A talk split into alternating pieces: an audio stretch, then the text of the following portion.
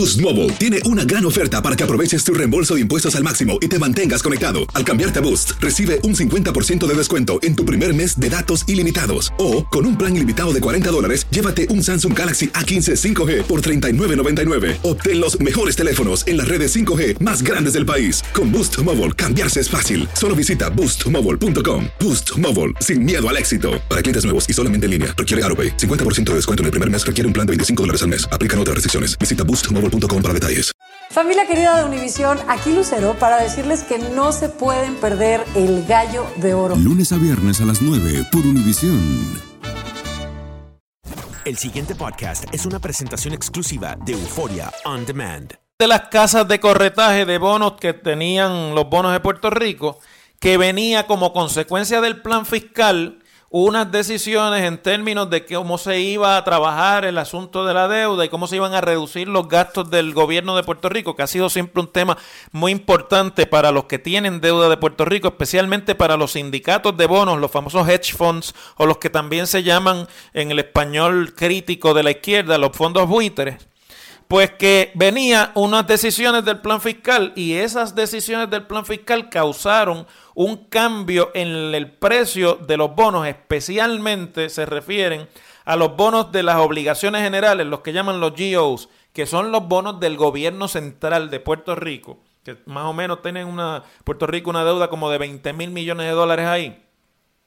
Y es el precio de los bonos de las obligaciones generales dio un brinco, es decir, ganó valor y entonces, pues eso obviamente creó una especie de bonanza para los tenedores de estos bonos que incluyen a estos fondos de cobertura o hedge funds o fondos buitre, como usted quiera que le llamen, dependiendo de cuál es su visión ideológica de este mundo financiero, que se beneficiaron mediante la venta de muchos de estos bonos para capitalizar ante la ganancia. Y entonces lo que está diciéndose aquí es que el gobierno de Puerto Rico mm, tenía unas conversaciones, no, no se dice así abiertamente, pero es lo que se está insinuando.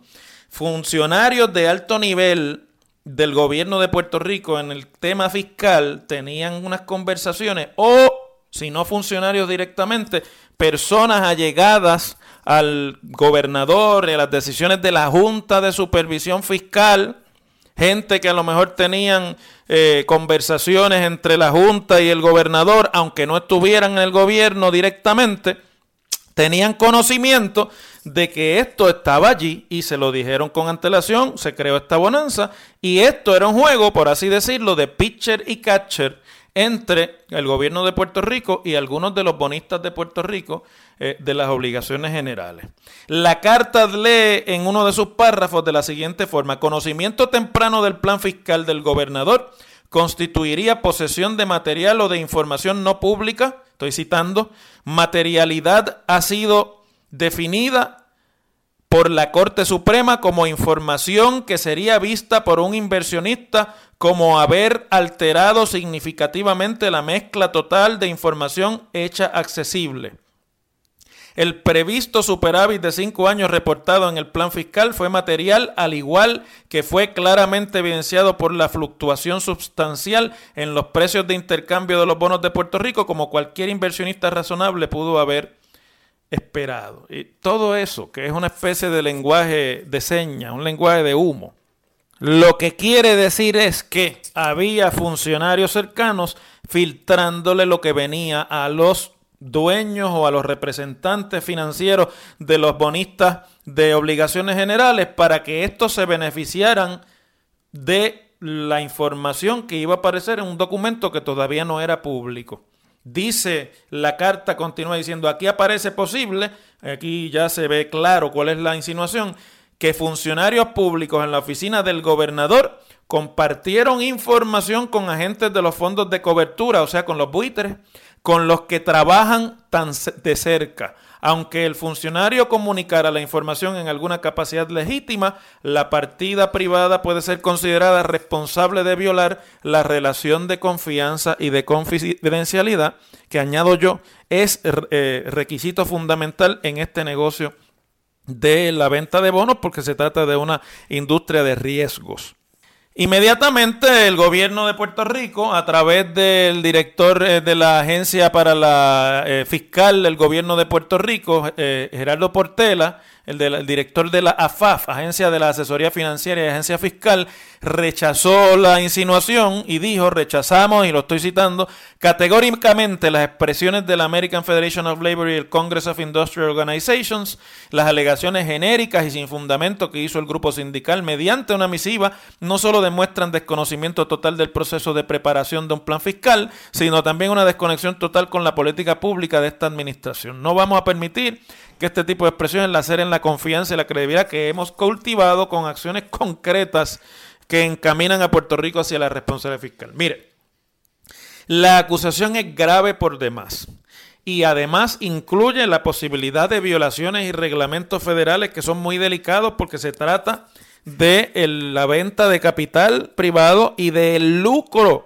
sobre el, el, proceso de deuda y de riesgo que hay en cualquier deuda incurrida por una casa privada de compra de inversiones en este negocio en el que el gobierno de Puerto Rico tiene que jugar de parte por obligación y por definición de sus propios intereses a vida cuenta y de los intereses del pueblo de Puerto Rico, a vida cuenta de que hay con los bonistas quiéralo usted o no, un enfrentamiento en términos de qué es lo que ellos esperan del proceso de recuperación fiscal y qué es lo que espera o debe esperar el gobierno de Puerto Rico. Son partes opuestas y aquí no se puede estar filtrando información. Por ahora, esto es una carta que la CEC tendrá que contestar, tendrá que decidir si se mete o no a investigar esa posibilidad. En Puerto Rico ya ha habido otras acusaciones con respecto a que las casas de corretaje se han salido de las normas y de las leyes para aprovecharse de los instrumentos de Puerto Rico y engañar inclusive a los inversionistas sobre deuda del país. Y esto básicamente lo que daría, si fuera corroborable la información, daría el traste evidentemente en términos de la credibilidad no solamente del gobierno de Puerto Rico, sino también de los bonistas de las obligaciones generales que tienen y van a tener acciones ante el Tribunal de Quiebra sobre Puerto Rico. Además de que sería un acto supremo de corrupción pública que es castigado por la ley federal, no solamente por la ley en Puerto Rico. Pero se trata de alegaciones y habría que probarlas, eso le corresponde a la CS. Como quiera que sea, este tipo de alegación obviamente va a llegar a los oídos de quienes tienen a su cargo la reestructuración de la deuda de Puerto Rico. Y aquí se impone sobre todo la transparencia en el proceso mediante el cual la Junta y el gobierno se hayan puesto de acuerdo o se pongan de acuerdo en cuanto al contenido de un plan fiscal y al contenido de los presupuestos que eventualmente van a disponer no solamente el pago de la deuda, sino la posibilidad de cualquier arreglo en términos de llegar a un entendido de qué deuda se paga y cuál no se paga. Por el momento, esto es tremendo bollete y es es súper caliente. Y eh, hombre, no nos hagamos de la vista larga ni seamos inocentes. La AFL-CIO es un movimiento y es un, una organización de alto interés y de alto impacto político en los Estados Unidos. Y cualquier cosa que esta gente diga tiene un impacto no solamente en los tribunales, sino también en el Congreso de los Estados Unidos, donde todos los días Ahora sí les digo yo, alguien levanta el tema de qué vamos a hacer con la bomba fiscal de Puerto Rico. Así es como se está batiendo el cobre en asuntos de la deuda y de los problemas de chavitos que tiene el gobierno de Puerto Rico. En WKAQ se abre el aula del profesor Ángel Rosa. Conoce de primera mano cómo se bate el cobre en la política. Las cosas como son. Profesor Ángel Rosa en WKAQ. Bueno, dice el dicho que moro viejo es mal cristiano. Y yo añado a eso que a veces buscando renovar y cambiar las cosas, nosotros nos vamos muy esotéricos, tenemos un complejo en cuanto a nuestras propias capacidades como pueblo y empezamos a buscar y resulta que lo que encontramos es igual de malo o de mediocre o peor que lo que ya tenemos. Me refiero a que ayer se leyó en la legislatura una ponencia del director ejecutivo de la Autoridad de Energía Eléctrica, Walter Higgins, eh, en términos de un proyecto de ley que está siendo considerado por el Senado de Puerto Rico para que en el año 2028, es decir, de aquí a 10 años, haya terminado la generación de electricidad en Puerto Rico mediante el uso de carbón. El proyecto de ley plantea que en 10 años haya una transición de la generación de carbón hacia la generación de energía mediante fuentes renovables que pueden ser obviamente el viento, el sol y otras más. Dice el director ejecutivo en una ponencia escrita, él no fue allí ni se sentó allí a leerla, quien la leyó a nombre de él fue una funcionaria de segunda categoría de la autoridad, María Mercado, que es la asesora técnica de la División Ambiental y que estuvo junto a Fernando Machado, un abogado de la autoridad, representando a Walter Higgins en la vista. Pues dice la ponencia que eh, la, eliminar para el año 2028 la generación de energía eléctrica por medio de combustión de carbón fuera de contribuir al medio ambiente causará un aumento en el uso, estoy leyendo de, cómo se cita la ponencia, en el uso de combustibles fósiles como el bunker C o inclusive el diésel que es más costoso y menos eficiente. ¿De dónde se sacan esa conclusión tan poco sustentada? Pues mire, la operación lógica es la siguiente. Nosotros ya tenemos unas máquinas que funcionan con petróleo, nosotros ya tenemos unas máquinas que funcionan con carbón y a las que le compramos energía, y nosotros tenemos unas máquinas que funcionan con gas natural y le compramos también la energía y la vendemos después, y eso es lo que a nosotros nos funciona, eso es lo que técnicamente nosotros podemos atender, y para qué nos vamos a complicar la vida cambiando la forma de generar electricidad en Puerto Rico. Mire usted Qué absurda postura de lo que es evidentemente un intento de cambiar la política pública para la generación de electricidad en Puerto Rico a fuentes que sean menos contaminantes. Entonces, usted dirá, pero ¿de dónde se saca el profesor la lógica de que esto es simplemente por la inercia de, resistirse al cambio? Pues mire, les voy a decir. María Mercado le dijo al senador Larry Selhammer de la mayoría del PNP que preside la comisión que está estudiando el proyecto lo siguiente. El proyecto nos presenta unas incertidumbres, la estoy citando. ¿Por qué movernos a algo que para nosotros es totalmente desconocido? ¿Por qué eliminar un recurso que está claro, vigente? Conocemos sus costos, está produciendo y apoya al sistema. Todo es el sistema porque el sistema los mantiene a ellos también.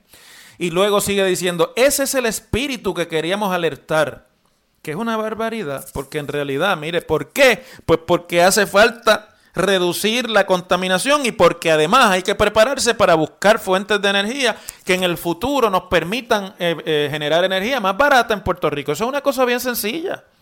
Pero como saben, estos funcionarios de la Autoridad de Energía Eléctrica por décadas han vivido de la falta de, eh, de que se les cuestione en la opinión pública y de la falta de rigurosidad en términos de cómo se preparan las personas que tienen a su cargo la toma de decisiones de política pública en este país y los que además tenemos la responsabilidad de fiscalizar esas decisiones de política pública, pues entonces se refieren a temas que son absurdos y que realmente lo que, lo que dejan ver es que eso hay que implotarlo allí hay que llevárselo de frente porque mientras estemos en manos de esta gente que están cómodos haciendo lo que han venido haciendo por 30 años, allí dijo esta funcionaria que una determinación de ese tipo, o sea, la eliminación de la quema de carbón, afectará a la industria privada ya establecida y eventualmente podría también tener el impacto de limitar cualquier posibilidad de inversión futura. Porque según ella, pues ya la industria está lista para comprar energía producida con carbón y, energía con petróleo. Eso es falso. Quizá puede tener un punto en términos de decir que las tecnologías disponibles de generación de energía mediante fuentes renovables aún son tecnológicamente muy caras y que por lo tanto eso puede representar temporalmente un precio más alto en el combustible, pero de aquí a 10 años esa tecnología está hace rato avanzada y ella no tiene los elementos de juicio, ni, ni ha hecho el análisis en términos tecnológicos, porque ese no es su área, ni el análisis en términos de mercado, ni el análisis en términos del flujo de combustibles y de generación en el país, como para decir eso. Para empezar, ella no puede decir que el precio del petróleo y del gas natural y del carbón en 2028 va a ser más bajo de lo que es ahora mismo o va a ser más eh, económico de lo que es las fuentes renovables de energía. Todo esto es una especulación única y exclusivamente eh, motivada por la no intención de cambio, por la resistencia al cambio, por el cambio mismo. Y yo pues tengo que traer este tema no por el asunto de que sea simpático o no, sino porque quiero traer ante su atención, amigas y amigos, que si bien es cierto que quien leyó la ponencia fue esta funcionaria María Mercado, quien la firma es Walter Higgins ese que se gana casi medio millón de dólares en el puesto de director ejecutivo que trajimos de Estados Unidos con una experiencia en, en, Bermuda o qué sé yo dónde en el Caribe y que supuestamente se comía a los niños crudos y ha firmado una ponencia con este tipo de argumentos que es totalmente contrario a la rigurosidad y al análisis que tiene que tener un análisis o una ponencia de este tipo ante la Asamblea Legislativa o ante cualquiera. No quiero pensar que este sea el mismo tipo de análisis riguroso que este señor le está dando a las cosas que le trae la burocracia esa que él ni conoce y que está a cargo de la Autoridad de Energía Eléctrica, porque entonces evidentemente ha sido un error traer a este señor. Este señor se supone que fuera un líder para el cambio. Se supone que tenga claro el mapa de cambio en Puerto Rico. La política pública vigente en Puerto Rico desde el cuatrienio pasado es movernos a fuentes de, energía renovable. La política pública en Puerto Rico es dejar de generar energía con petróleo eventualmente y con carbón y con eh, gas natural si se puede eventualmente, aunque el gas natural de las tres formas de generar con fuentes de fósiles es la más limpia y la menos contaminante. Pero la aspiración tiene que ser a salir del gas natural también. Y entonces uno se pregunta, ¿qué es lo que esperamos? Para darnos cuenta de que la Autoridad de Energía Eléctrica no le sirve, ni ve, ni mira ya los mejores intereses de Puerto Rico. Tienen más bien una preocupación de cómo se les hace a ellos la vida más fácil, de cómo ellos siguen haciendo lo que han estado haciendo por 30 años y no tienen ni siquiera la capacidad de proyectar el futuro de la industria eléctrica en Puerto Rico y la necesidad urgente que tenemos los puertorriqueños de salir del monopolio y del control del petróleo y de los combustibles. Se atreve a decir este señor eh, en voz de esta funcionaria que eso va a obligar a que compren más petróleo. O sea, este señor ve el futuro del sistema eléctrico de Puerto Rico de aquí a 10 años todavía con Palo Seco, con Aguirre, con Costa Sur, con Cambalache, con Mayagüez ciclo combinado, no tiene una visión del futuro si precisamente lo que hace falta es que en 10 años la aspiración tiene que ser a que no existan esas cafeteras que queman petróleo para generar vapor de agua en Puerto Rico y con eso electricidad. Y que podamos atraer en Puerto Rico la suficiente inversión para darle diversidad a nuestras fuentes de energía. Esto a mí me dejó con el corazón en el piso porque evidentemente este señor no puede ser filtro de lo que está recibiendo allí ni está capacitado para dirigir este sistema y llevarlo al futuro como nos dijeron. Esto es una equivocación entonces, este nombramiento. Y creo que el país tiene que estar al tanto de lo que aquí eh, se dijo y creo que la legislatura tiene que ejercer el senador Larry Selhammer, que es mi amigo, compañero que fuimos del Senado, Larry, tienes que ponerte en vela y tienes que coger a esta gente por el pescuezo. Si esta gente tienen el talante de ir a decirle a la legislatura esto, yo no quiero pensar lo que van a hacer con el, el proceso de modernización del sistema eléctrico y con los miles de millones de dólares que el Congreso y el gobierno de los Estados Unidos van a invertir para una reconstrucción del sistema eléctrico en Puerto Rico. Las cosas como son. El pasado podcast fue una presentación exclusiva de Euphoria On Demand. Para escuchar otros episodios de este y otros podcasts, visítanos en euphoriaondemand.com. Boost Mobile tiene una gran oferta para que aproveches tu reembolso de impuestos al máximo y te mantengas conectado. Al cambiarte a Boost, recibe un 50% de descuento en tu primer mes de datos ilimitados. O, con un plan ilimitado de 40 dólares, llévate un Samsung Galaxy A15 5G por $39.99. Obtén los mejores teléfonos en las redes 5G más grandes del país. Con Boost Mobile, cambiarse es fácil. Solo visita boostmobile.com. Boost Mobile, sin miedo al éxito. Para clientes nuevos y solamente en línea, requiere AroPay. 50% de descuento en el primer mes requiere un plan de 25 dólares al mes. Aplican otras restricciones. Visita Boost para detalles. Lo mejor, lo más impactante, está por venir en Tu vida es mi vida. De lunes a viernes a las 8 por Univisión.